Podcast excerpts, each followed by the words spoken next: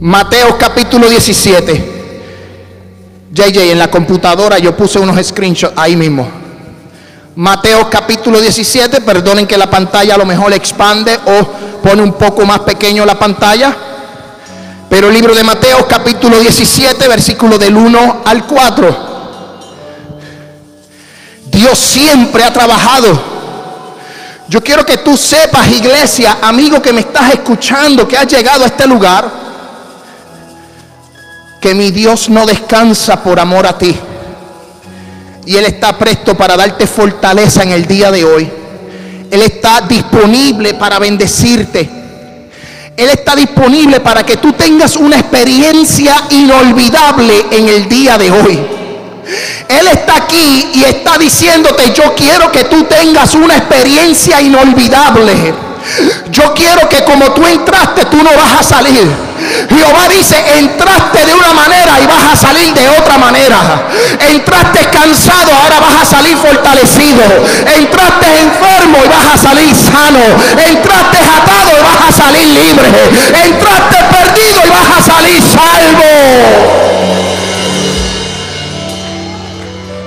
Porque Él quiere que tú y yo tengamos una experiencia inolvidable. Libro de Mateo capítulo 17, versículo 1. Dice, seis días después, Jesús tomó a Pedro, a Jacobo y a Juan, su hermano, y los llevó aparte a un monte alto y se transfiguró delante de ellos. Y resplandeció su rostro como el sol y sus vestidos se hicieron blancos como la luz. Y aquí aparecieron Moisés y Elías hablando con él. Entonces Pedro dijo a Jesús, Señor, bueno es para nosotros que estemos aquí. Si quiere, hagamos aquí tres enramadas, una para ti, una para Moisés y otra para Elías. Y el tema de esta tarde es una experiencia inolvidable. Pueden tomar lugar, puede tomar asiento. Santo Dios. El libro de Mateo capítulo 17 relata una de las historias más formidables o una de las historias más bonitas, el ver cuando Jesús se llevó a Pedro, a Jacobo y a Juan a un monte muy alto para transfigurarse, para cambiarse, para hacer una metamorfosis. Jesús se llevó a estos tres amigos y se los llevó para que tuvieran una experiencia inolvidable, una experiencia que iba a cambiar su vida. Pero nosotros el domingo pasado, para los que no estuvieron presentes, si no estuvieron presentes y quieren escuchar el mensaje, 5 dólares el DVD, alaba, la son broma, lo pueden conseguir en YouTube gratis, no les cobro. Escuche bien, el domingo pasado hablamos sobre un encuentro inesperado. Hoy vamos a hablar de una experiencia inolvidable. Y yo quiero llevarte, yo te quiero transportar a esa experiencia que tuvo el apóstol Pedro el apóstol Juan y el apóstol Jacobo con Jesús de Nazaret. Pero para darte una, introducción a esa experiencia formidable, a esa experiencia inolvidable, Pedro estaba en una barca y después que Jesús fue bautizado, después que Jesús fue tentado, llegó al mar de Galilea, llegó a una región y se encontró a un hombre llamado Simón, hijo de Jonás. Y él había estado toda la noche pescando. Él había estado toda la noche trabajando. Lo que Pedro o Simón no se esperaba es que Jesús de Nazaret, el Hijo del Hombre, el Hijo de David, el Hijo del Dios Todopoderoso, el príncipe de paz admirable, el consejero, Emanuel Dios con nosotros, iba a subirse a aquella barca y le iba a decir a Pedro, boga mar adentro aquella experiencia o aquel encuentro que tuvo Simón Pedro fue tan productivo que Pedro reconoció su estado emocional y su estado espiritual reconociendo que era pecador. Cuando tú tienes un encuentro con Jesús de Nazaret, tú reaccionas y tú produces dentro de ti tu estado emocional o espiritual. Yo quiero que usted vaya conmigo al libro de Lucas capítulo 5, versículo 5. Mira lo que dice las Sagradas Escrituras. Libro de Lucas capítulo 5.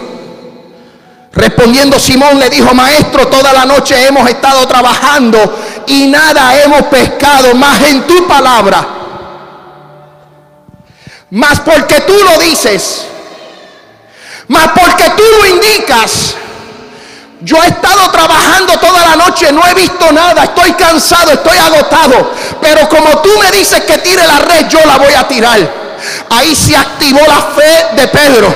Ahí dijo, yo voy a confiar en alguien que no conozco. Pero en ese alguien que yo no conozco era que era Jesús de Nazaret. No era cualquier persona, no era cualquier individuo. Era el Hijo del Dios Todopoderoso, el cual se estaba montando a la barca, el cual estaba diciéndole a Pedro, tira la red que yo voy a hacer el milagro por ti. Simón le dijo, maestro, toda la noche hemos estado trabajando. Tú puedes haber estado toda la noche trabajando, pero si tú te encuentras con Jesús de Nazaret, tu noche va a cambiar. Tu día va a cambiar. Si tú te encuentras con Jesús de Nazaret, tu estatus cambia, tu futuro cambia, tu familia cambia, tu pueblo transforma, tu país se, reconstruye. ¿Por qué? Porque Jesús de Nazaret, dice la Biblia, que el rubio de Galilea se paseaba y transformaba. Y Simón le dijo, toda la noche he trabajado. Porque tú dices, porque tú me indicas, yo voy a tirar la red. En ese mismo capítulo, versículo 8. Mira, mira lo que sucede. Lucas capítulo 5, versículo 8. Dice, viendo esto, Simón Pedro cayó de rodillas porque cuando tú tienes un encuentro con Jesús, tú reconoces tu estado espiritual y emocional y dices como dijo Pedro, cayó de rodillas ante Jesús diciéndote, apártate de mí Señor, porque soy hombre pecador. Pedro tuvo este encuentro y en ese encuentro reconoció que le hacía falta algo. En ese encuentro reconoció que él era pecador. En ese encuentro reconoció que él dependía de una barca y de una red, lo cual no había pescado nada en toda la noche. Tú tienes que depender del que tuviste el encuentro hace un año, dos meses, tres años, siete años. Yo no sé cuándo tú tuviste un encuentro con Jesús. Pero si tú dependes de la sociedad o de los políticos o tú dependes del gobierno, lamentablemente te vas a quedar con la red vacía. Pero cuando tú dependes de Jesús de Nazaret, cuando tú dependes del Hijo del Hombre, tu red, tu red, tu red, tu red va a ser llena en abundancia de peces. Eso es lo que la gente no entiende. La gente dice, Ismael, tú estás loco, ¿cómo tú lo haces? Yo no sé cómo yo lo hago, pero yo sé que Dios lo hace. Porque yo tuve un encuentro con Jesús. Y hasta el día de hoy no me ha faltado nada porque Él me ha sustentado. Dios me ha sustentado. Dios te ha sustentado. Pero ¿por qué te ha sustentado? Porque tú has tenido un encuentro inesperado con el Mesías. En ese encuentro se produjo un reconocimiento de que él estaba mal.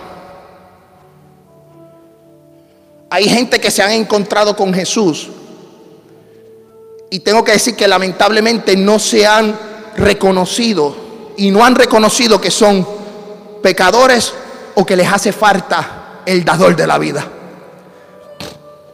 Pero en la tarde de hoy yo quiero decirte que si tú tienes un encuentro en la tarde de hoy, ese encuentro va a producir en ti el cual vas a reconocer tu estado emocional, social y vas a encontrar tu estado espiritual y vas a poder decir, yo necesito de ti. Yo necesito de Jesús. Yo necesito del dador de la vida.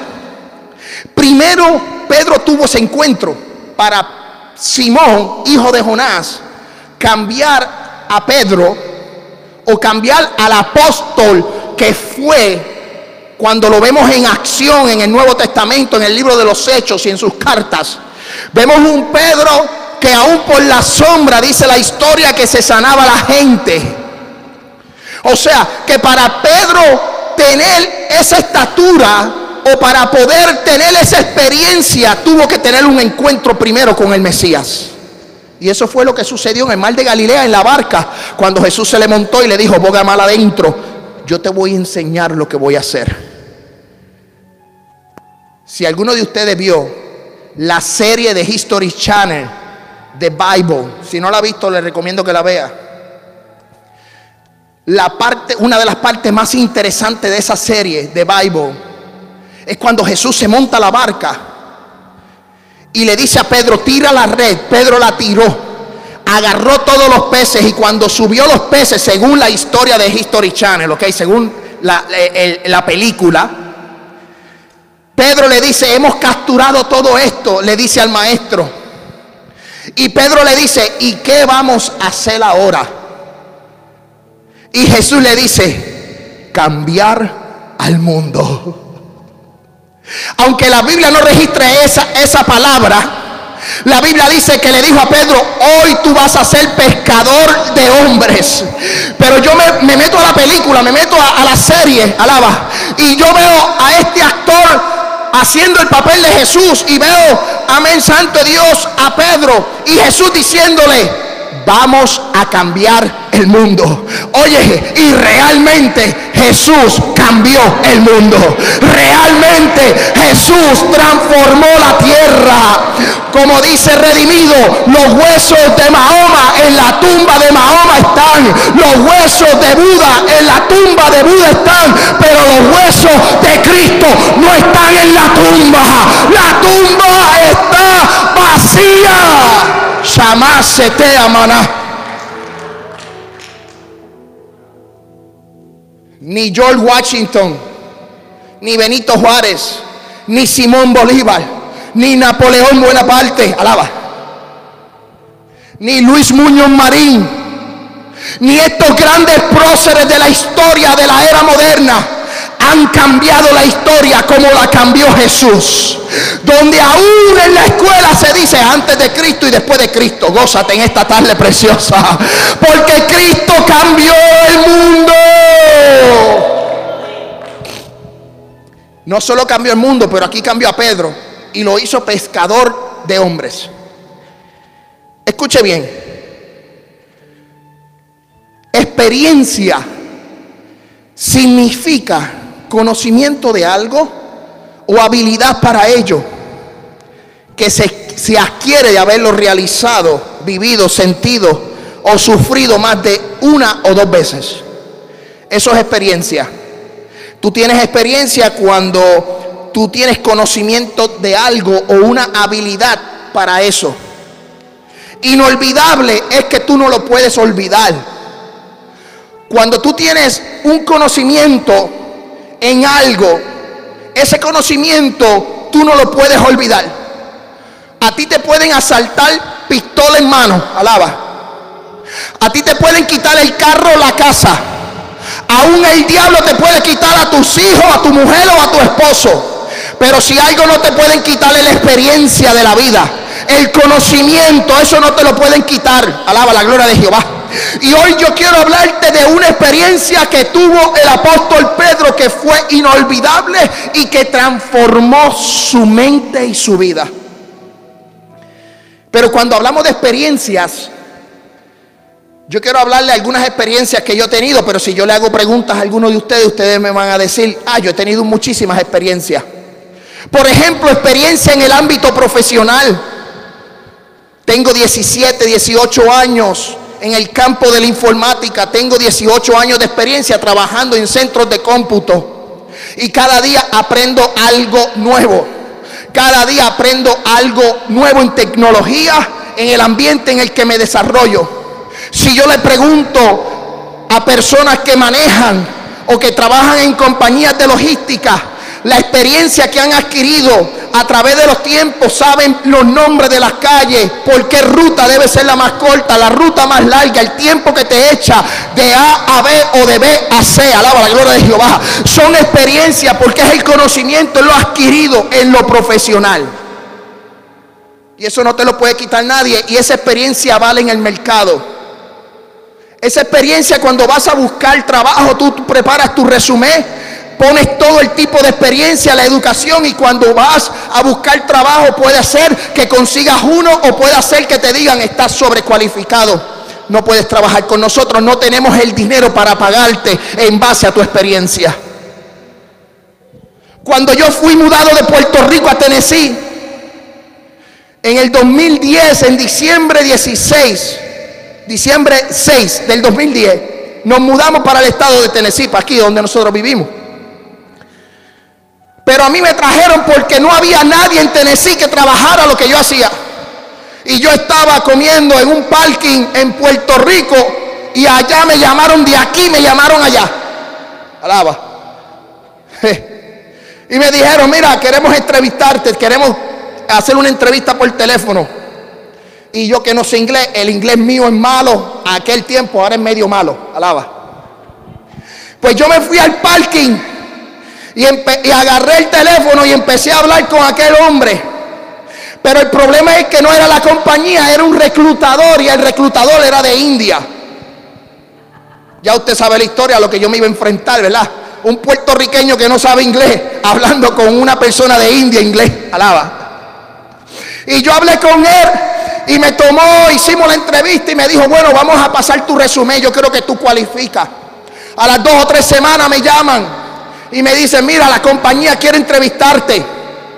Y me hicieron la entrevista por teléfono, pero ahí no estaba en el parking. Ahí estaba en la oficina de mi trabajo y me fui a un conference, a un salón de conferencia. Y me, me memoricé en inglés todo el resumen. Y empecé a hablar y todo era memorizado. Practiqué con Google, gracias a Google, gracias a ese Dios terrenal que lo sabe casi todo. Escuche bien. Y agarré la entrevista. A las dos o tres semanas yo dije, pues no me van a llamar porque el, hombre no me entendió. A las dos o tres semanas me llama y me dice, mira, tú puedes volar, puedes venir aquí. Y yo seguro, pero déjame chequear el mapa para saber dónde está Tennessee. No sabía dónde era Tennessee, porque el típico puertorriqueño se va para la Florida primero, o se va para Nueva York o Boston o el área este de Estados Unidos. Son muy pocos los puertorriqueños que se encuentran aquí. Y hoy estoy contento porque tengo varios puertorriqueños aquí. Alaba. Gózate. Escuche bien. Y fui y vine a la entrevista aquí. Y me encontré con un señor blanco, con barba, medio redneck, ¿usted me entiende? Blanco, blanco, blanquito. Y entré y en la noche, en la noche antes estaba en el hotel, le decía al Señor, Señor, toma control de mi lengua. Toma control de lo que voy a decir, llorándole.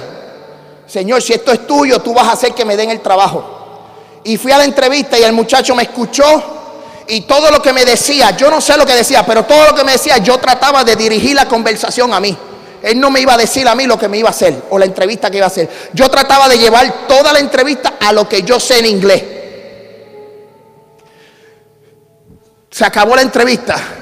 Volé para Puerto Rico y estuve tres semanas más. A las tres semanas me dicen, Ismael, fuiste seleccionado. Te dieron el trabajo necesito que te mudes en dos semanas. Yo dije, ah, ok, eso es fácil. Hablé con la pastora, le dije, bueno, me ofrecieron este trabajo, ¿qué vamos a hacer? Empezamos a orar, empezamos a llorar. Ella lloró más que yo, pero yo por dentro estaba contento, decía, me voy para Estados Unidos. Diciembre 6, cerré la casa, muebles, carro, todo lo dejé. Y llegué aquí.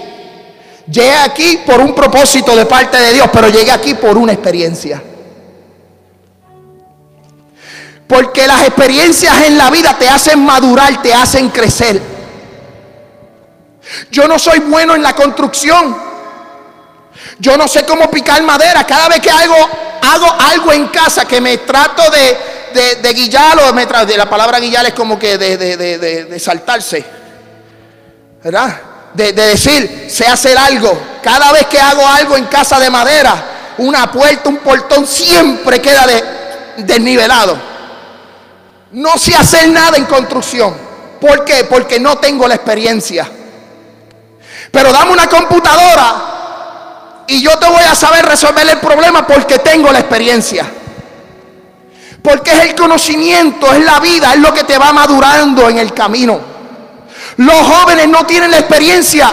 Y ahora yo entiendo lo que papi me decía. Papi me decía, por donde tú ibas, ya yo venía. Ya yo sé todos los trucos o yo sé todo lo que tú haces.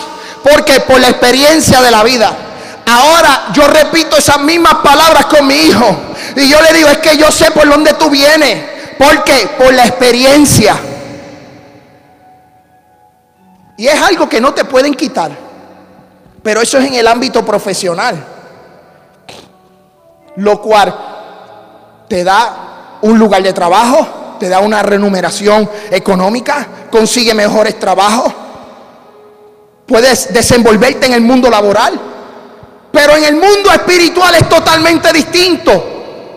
En el mundo espiritual hay gente que nunca han tenido una experiencia con Dios. En el mundo espiritual hay gente que nunca han tenido una experiencia con el dador de la vida, con Jesús de Nazaret. Hay gente que no entiende esta locura porque no han tenido la experiencia, la locura.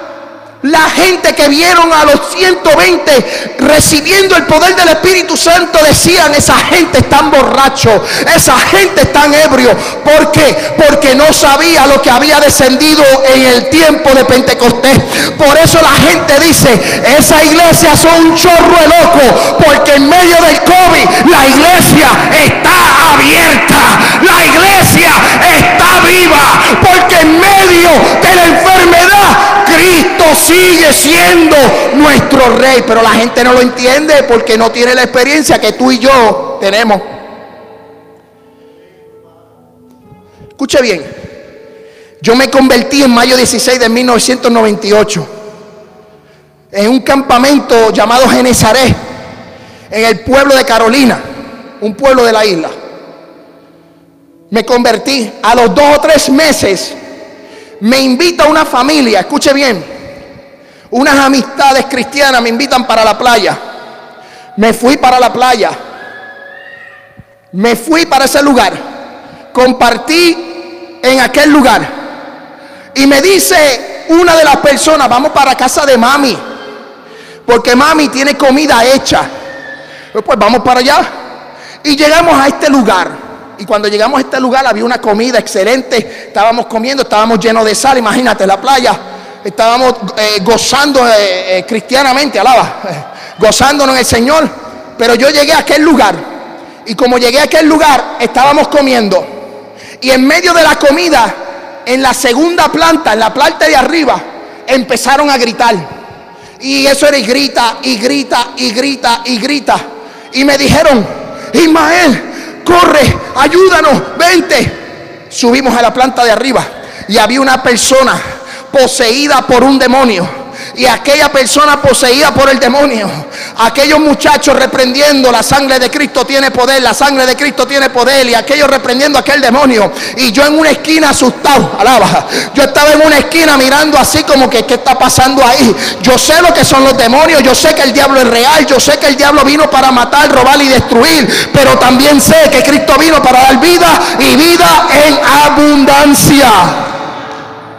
Escuche bien lo que le estoy diciendo, porque esto son experiencias. Y aquella muchacha que estaba poseída por el demonio, eh, no podían sacarle el demonio. Y, y reprende y reprende y reprende. Y yo en una esquina. Y de momento la muchacha me mira, tuerce los ojos y me dice, te quiero matar. La gente que estaba en aquel lugar entonces entendieron que el problema del demonio era conmigo y no con ellos. Y ese día tuve mi primera experiencia con un demonio de verdad que me quería matar. Y tuve la experiencia de vivir eso. Son cosas que no se me olvidan, son cosas que están ahí, son cosas que las recuerdo. Las recordaré para el resto de mi vida. En, un, en un, un día estaba trabajando con los jóvenes y nos fuimos a un campamento, todos los jóvenes. Y llegamos a ese campamento y habían gente que nunca habían experimentado el poder de Dios. Y en ese campamento yo iba a predicar y empecé a predicar, como así soy, bien fogoso. Así estaba predicando y al final cayó un viento recio y toda la gente se empezó a embriagar en el espíritu. Todo el mundo empezó a correr, a saltar y el espíritu me decía, le estoy dando una experiencia para que sus corazones sean marcados. A mí nunca se me olvidará esa experiencia. Tener una experiencia con el Espíritu Santo es lo más grande, lo más formidable, es lo más hermoso que uno puede tener. Experiencia de trabajo, experiencia con el diablo, experiencia con el Espíritu Santo, experiencia con gente que pide prestado y no paga. Alaba.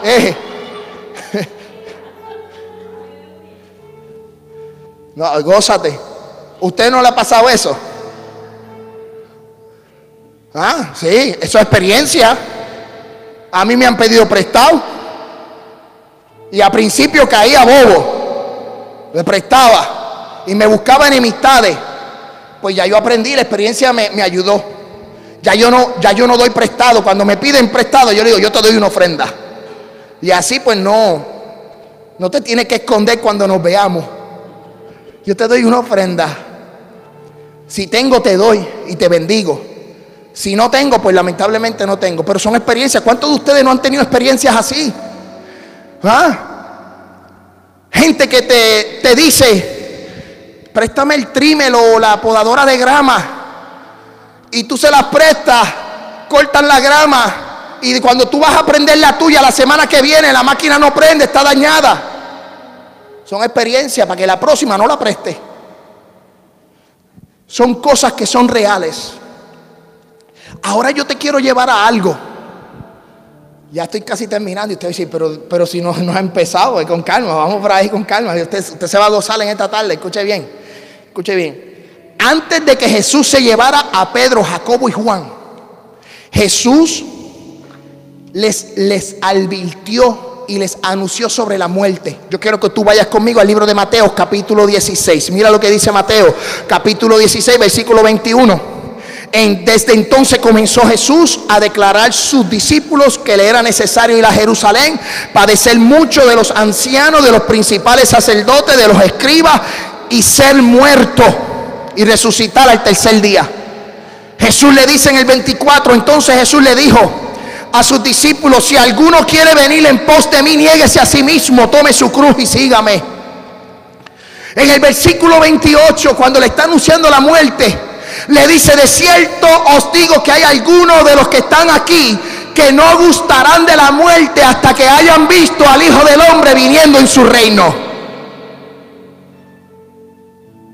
Le dijo a los discípulos, algunos de ustedes no van a ver la muerte hasta que vean al Hijo del Hombre viniendo en su reino. Le está diciendo a los discípulos, algunos de ustedes me va a acompañar y yo les voy a dar una experiencia del reino.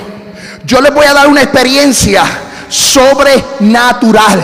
Les voy a mostrar lo que voy a hacer en un futuro con la iglesia. Les voy a mostrar lo que voy a hacer. Le está diciendo a los discípulos, algunos de ustedes serán seleccionados para yo mostrarles lo que va a acontecer con la iglesia. ¿Cuál es el futuro? ¿Cuál es la esperanza? ¿Qué es lo que va a suceder? Pues sabes que Cristo vino a dar vida y vida en abundancia, pero no solo eso. Cristo vino para que tú vivas en el cielo con calles de oro y mal de cristal. Cristo vino para que tus vestiduras sean blancas, para que tú no sufras, para que tú no llores. Y esa es la experiencia que el apóstol Pedro va a experimentar en el capítulo de Mateo, capítulo 17. Escuche bien, sígame. Alguno de ustedes no gustará de la muerte. Mira lo que dice el versículo, capítulo 17, versículo del 1 al 3. Seis días después, Jesús tomó a Pedro, a Jacobo y a Juan y su hermano y lo llevó aparte a un monte alto y se transfiguró delante de ellos. Se cambió delante de ellos. Y como cambió, mira lo que dice la escrituras, sus vestidos se hicieron blancos y aquí pareció Moisés y Elías. Ahora no está Simón, está Pedro. Simón en lo terrenal, Pedro en lo espiritual. Ahora Pedro está en un monte con dos personas más. Y Jesús le dijo, yo te voy a mostrar quién yo soy. Yo te voy a mostrar qué es lo que te va a acontecer si tú sigues este camino. Y lo llevó al monte. Y dice que se transfiguró. Cuando dice que hubo la transfiguración o que hubo una transformación, lo que ocurrió allí fue una metamorfosis.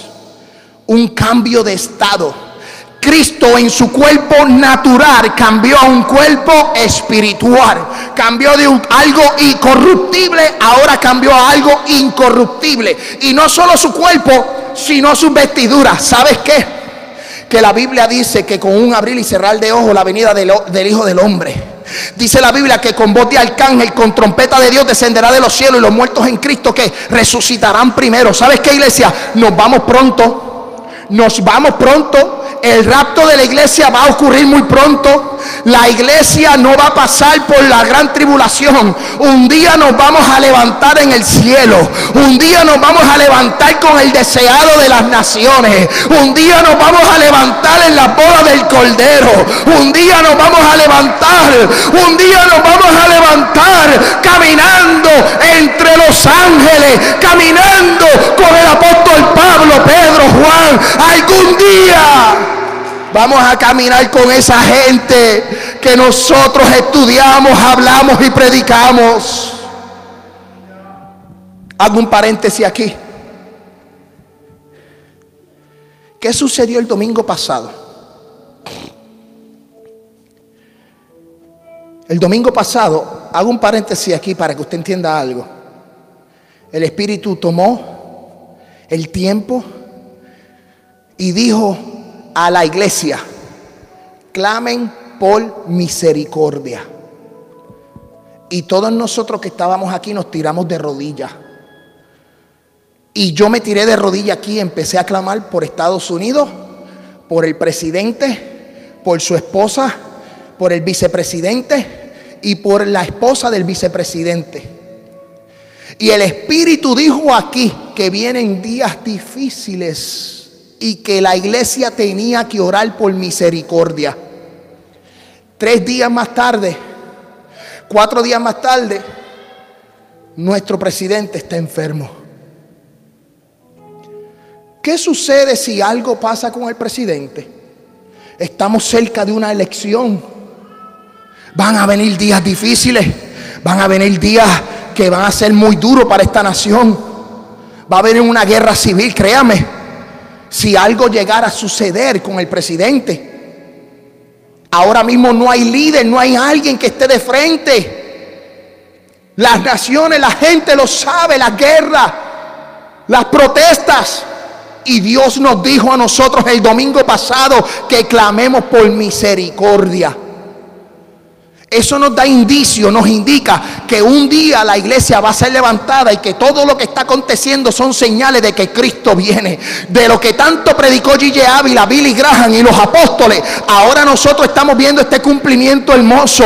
La gente está preocupada, pero para la iglesia esto es gozo, es alegría, porque sabemos que nuestra redención se acerca, porque nuestra redención se acerca. Escuche bien. Y lo que nosotros vamos a obtener de vertidura blanca, de un cuerpo incorruptible, porque este cuerpo tiene que ser transfigurado, lo vimos con Pedro y esa fue la experiencia inolvidable que tuvo el apóstol Pedro. Mira lo que dice la Biblia. En ese mismo capítulo, versículo 3, 2, perdonen, y se transfiguró delante de ellos y resplandeció su rostro sus vestidos se hicieron blancos como la luz. Y aquí Moisés y Elías aparecieron.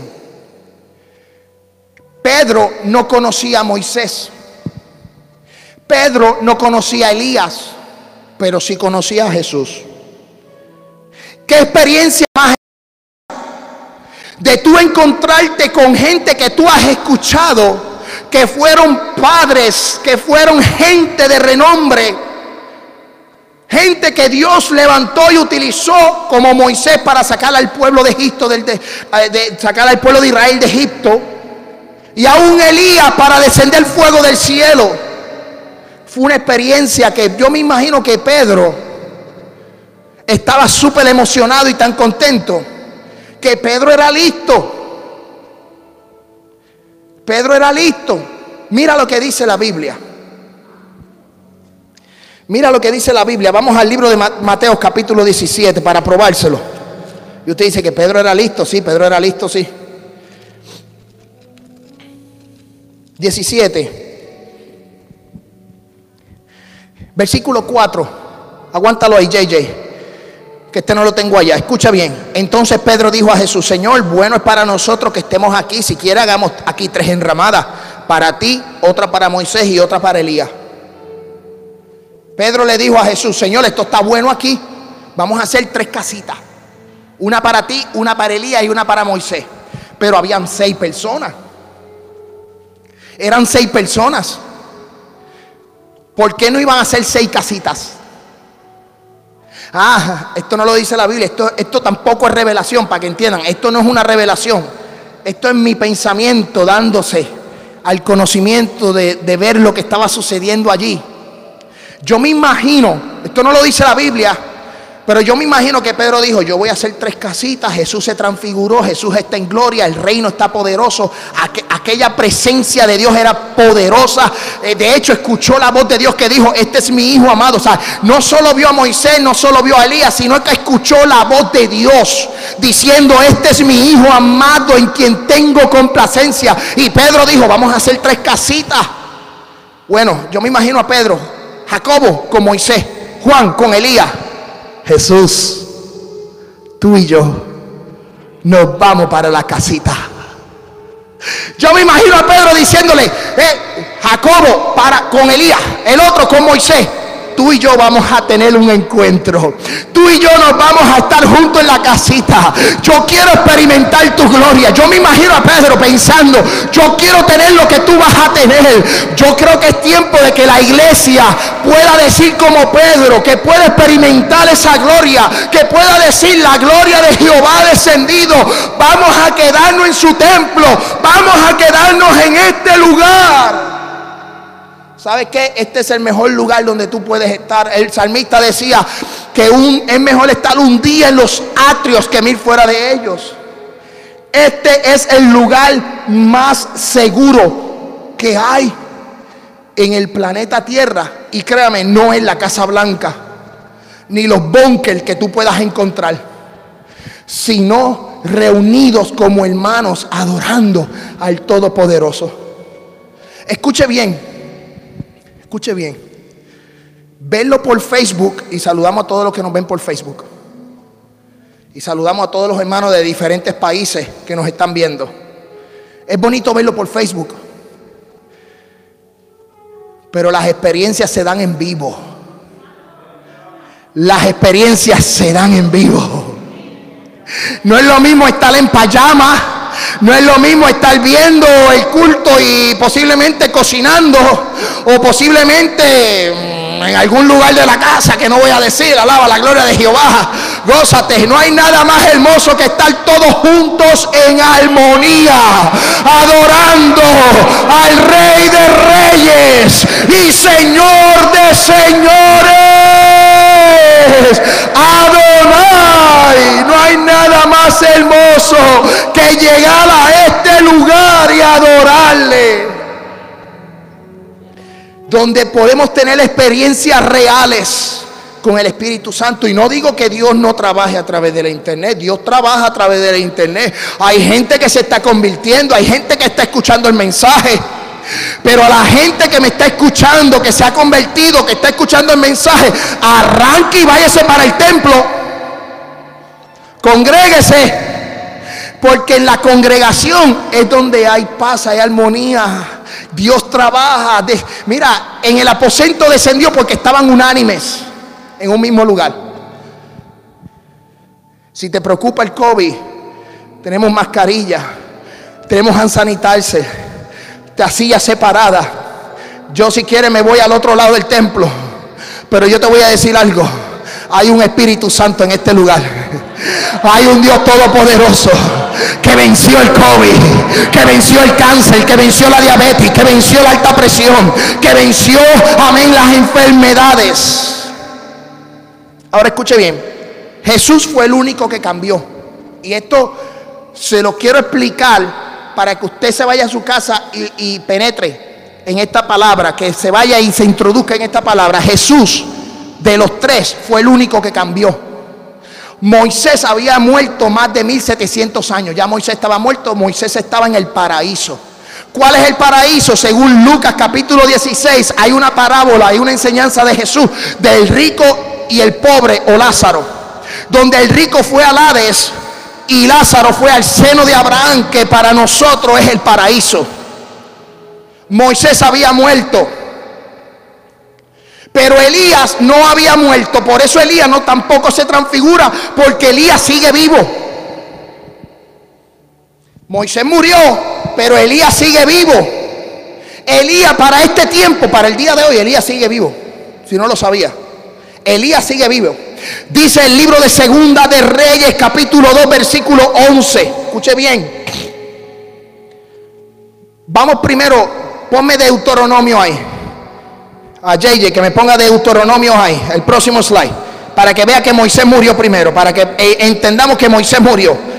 Deuteronomio capítulo 34, versículo 7 dice que era Moisés de edad de 120 años cuando murió, 120 años cuando sus ojos nunca, sus ojos nunca se oscurecieron ni perdió su vigor, o sea, murió de 120 años. Mira lo que dice Judas, Judas, no el que vendió a Jesús, sino Judas uno de los discípulos, Judas capítulo 1, versículo 9. Pero el, cuando el arcángel Miguel, el arcángel Miguel contendía con el diablo, disputando por el cuerpo de Moisés, no se atrevió a proferir juicio de maldición contra él, sino que le dijo, Señor te reprenda. El arcángel Miguel muy respetuoso le dijo, el Señor te reprenda. O sea que en el nombre de Jesús, en el nombre de Jesús, por eso se le dio un nombre que es sobre todo nombre, para que lo que esté en el cielo, en la tierra y debajo de la tierra se doble que toda rodilla. El nombre de Jesús. Estaban disputando, estaban peleando por el cuerpo de Moisés. ¿Y sabes qué? el arcángel Miguel tuvo que enterrar a Moisés escondido. Nadie sabe dónde está Moisés. Porque si lo dejan vivo, si lo dejan en cualquier lado, el pueblo de Israel lo idolatra. O sea, Moisés ha muerto pero apareció ahí resucitado, traído del paraíso. Elías, segunda de Reyes, capítulo 2, versículo 11, dice que cuando ellos yendo y hablando de aquí un carro de fuego con caballos de fuego apartó a los dos, Elías subió al cielo en un torbellino. O sea que el paraíso no está en el cielo. Eje, alaba. Allá fue a parar quién? Elías. Y el paraíso que es el seno de Abraham, salió. O sea, uno ascendió y el otro descendió. Para que usted entienda algo, Elías sigue vivo, pero Elías va a regresar. Él va a regresar y va a morir. Lo van a matar. Y todo el mundo lo va a ver por Facebook, por Twitter, por Periscope y por YouTube. Todo el mundo lo va a ver. Lo que pasa es que tú y yo no vamos a estar aquí. Lo que pasa es que tú y yo vamos a estar en las bodas del Cordero recibiendo los galardones. Pero mira lo que dice Apocalipsis, capítulo 11. Apocalipsis, capítulo 11. Elías tiene que morir. No se ve muy bien ahí, pero sígame con su palabra, con su Biblia. Capítulo 11, Apocalipsis. Y daré a mis dos testigos, dos testigos que profeticen por 260 días, o sea, por tres años y medio, vestidos de silicio, de saco. Estos testigos son los dos olivos y los dos candeleros que están de pie delante de la tierra. Y si alguno quiere dañarle durante el periodo de la gran tribulación, escuche bien, sale fuego de la boca de ellos y devora a sus enemigos y alguno quiere hacerle daño, debe morir de la misma manera. Escuche bien, versículo 6. Estos tienen el poder para cerrar el cielo. ¿Quién tiene poder para cerrar el cielo? Elías tenía el poder para cerrar el cielo, porque cuando vamos al libro de Segunda de Reyes y Primera de Reyes, él profetizó contra Jezabel y Acán y los cielos fueron cerrados y no llovió y una sequía. O sea que Elías va a regresar para el tiempo de la gran tribulación. Escuche bien. Estos tienen el poder para cerrar el cielo a fin de que no llueva por los días de su profecía y tienen poder sobre las aguas para convertirlas en sangre, para herir la tierra con toda plaga cuantas veces quieran. Cuando haya acabado su testimonio, la bestia, el anticristo, sube del abismo y hará una guerra contra ellos y los vencerá y los matará. Escuche bien, y los matará. Y sus cadáveres estarán en la plaza. ¿En qué plaza? En la plaza en Jerusalén. Escuche bien, y sus cadáveres estarán en su plaza por tres días y medio y no se permitirá que sean sepultados. Y los moradores de la tierra, los moradores de la tierra se regocijarán sobre ellos y se alegrarán y se enviarán regalos unos a otros. De verdad que eso es el diablo. Señor lo reprenda. Porque estos dos profetas habían atormentado a los moradores de la tierra. Pero después de tres días, dice, y medio, entró en ellos el qué? El espíritu de vida, enviado por Dios y se levantarán por sus pies, o sea que van a resucitar. Y cayó gran temor sobre los que le vieron y oyeron una gran voz del cielo que les decía, sube acá. Y subieron al cielo en una, en una nube y sus, y sus enemigos le vieron. Yo quiero que usted marque el versículo 9. El versículo 9, lo dice. Y los, y los de los pueblos, de tribus, lengua y nación verán sus cadáveres por tres días y medio. ¿Cómo es que todo pueblo, toda nación, todo país, todo el mundo puede ver un cadáver al mismo tiempo? ¿A través de qué? A través de la internet. O sea, Moisés y Elías y Jesús estaban allí y Pedro tiene esta experiencia, una experiencia inolvidable que fue un adelanto de lo que va a suceder a nosotros como, como pueblo del Señor. Un cuerpo corruptible a uno incorruptible. Mira lo que dice Primera de Corintios capítulo 15, ya estoy terminando, alaba.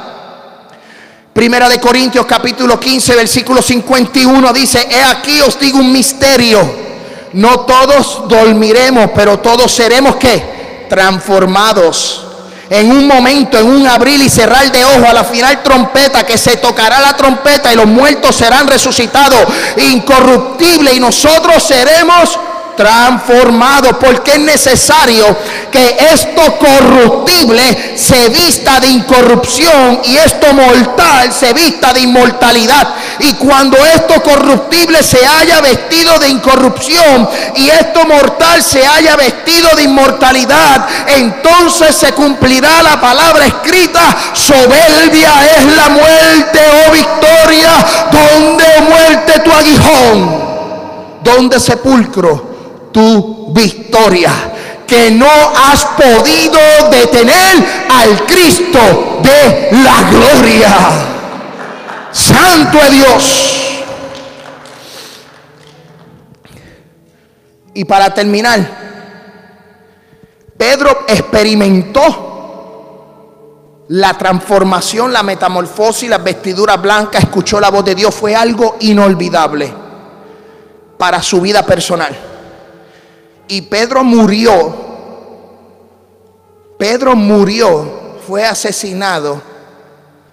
Y este hombre, me imagino que en el transcurso de su muerte, tenía que haber recordado todas las experiencias que tuvo con el maestro en la tierra y todas las experiencias que vivió con el Espíritu Santo después del maestro, después de Pentecostés. Yo quiero que tú tengas una experiencia inolvidable con el Señor. No importa el momento de la prueba, no importa el lugar en donde te encuentres. Cristo te ama de manera especial. Y como Él te ama, Él quiere que tú cambies, que tú seas transformado, que tu futuro cambie. que tu futuro cambie. Y solamente tu futuro va a cambiar si tú tienes un encuentro y una experiencia inolvidable con Jesús. La misma experiencia que tuvo Moisés en la zarza ardiente cuando estaba apacentando las, las ovejas de su suegro Yetro y allá en la montaña se quemaba una salsa, pero no se consumía. Y Moisés presentado dijo, yo quiero ir para allá arriba a ver lo que está pasando.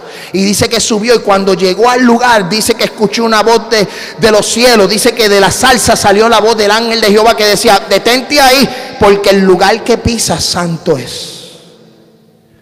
Un hombre que estaba siendo perseguido por el pueblo de Egipto porque había asesinado un hombre que estaba en el desierto, un hombre que estaba avergonzado, un hombre que había matado a alguien, había cometido tantos errores, un hombre que había sido abandonado, un hombre que vivía eh, con la cultura y el pensamiento egipcio, ahora se encuentra en un desierto, ahora se encuentra solo, se encuentra sin su hermano, sin su mamá, sin su papá, sin, su, sin sus familiares, sin el pueblo, ahora se está solamente apacentándose unas ovejas, amén, pero en esa apacentando las ovejas se encuentra con Jehová de los ejércitos y Jehová le hace tener una experiencia. Y en esa experiencia le dice, yo quiero que tú vayas al pueblo de Israel y les digas que yo te envío. Y él dijo, pero si quién me va a conocer a mí, quién va a saber quién soy yo, cómo voy a decirlo. Y él dijo, no te preocupes que no eres tú, di que soy yo el que soy. Jehová, el Dios de Abraham, de Isaac y de Jacob, el Dios de Sara, de Raquel y de Rebeca. Ese es el que te envía. Dile que yo voy a libertar al pueblo de Israel. Y esa experiencia transformó a Moisés de tal manera que cambió su vida. Y en el día de hoy yo quiero que tú tengas una experiencia con Dios. Por eso yo te digo, no hay nada más hermoso de tener las experiencias con Dios y que esas experiencias que tú tienes con Dios en el momento de la prueba o de la debilidad, tú puedes decir como el apóstol Pablo, bástate de mi gracia, porque mi poder se perfecciona en la debilidad.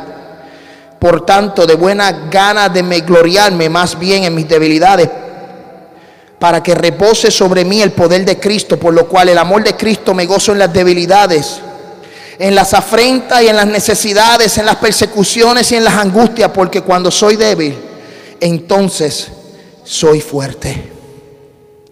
Las experiencias con el Señor, tú puedes decir como dijo el profeta Isaías, no temas, porque yo estoy contigo, no desmayes, porque yo soy tu Dios que te esfuerza, que siempre te ayuda, siempre te sustentaré con la diestra de mi justicia. Que tú puedas decir como el salmista, porque tú eres mi roca y mi castillo, porque tu nombre me guiará y me encaminaré. Porque en medio de tu prueba, de tu problema, las experiencias con Dios, tú puedes decir como el salmista cuando decía pacientemente esperé a Jehová y se inclinó a mí, oyó mi clamor. Y me hizo sacar del pozo de la, de la desesperación del lodo, del lodo cenagoso. Puso mis pies sobre peña y enderezó mis pasos. Puso luego mi boca cántico nuevo, alabanza a nuestro Dios. Y verán muchos y temerán y confiarán en Jehová. Bienaventurado el hombre que puso en Jehová su confianza y no mira a los soberbios ni los que se desvían tras la mentira. Puestos en pies. Clic antes de las tres y media.